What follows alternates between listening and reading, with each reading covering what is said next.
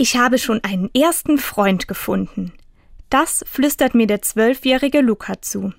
Er legt seinen Kopf auf meine Schulter und schaut in das knisternde Lagerfeuer. Luca ist zum ersten Mal von zu Hause weg und mit mir und 30 anderen Kindern auf Ferienfreizeit. Für Luca ist schon am ersten Abend klar, wenn ich hier einen Freund finde, dann lässt es sich besser aushalten. Mit einem Freund kann ich spielen und Spaß haben. Ich kann mich auf ihn verlassen, wenn ich Heimweh oder Streit habe. Luca hat recht.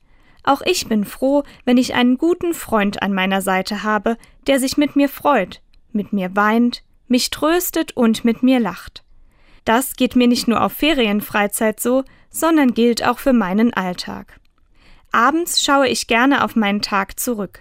Ich denke daran, was gut geklappt hat und wofür ich dankbar bin. Ich erinnere mich auch daran, was schwierig und herausfordernd war. Das vertraue ich in einem kurzen Gebet Gott an, so wie einem guten Freund. Luca erinnert mich daran, wie schön und tröstlich es ist, gute Freunde an meiner Seite zu wissen. Für mich ist meistens auch Gott ein solcher Freund. Und mit Freunden lässt es sich einfach besser aushalten, in der Woche unserer Ferienfreizeit und erst recht zurück im Alltag.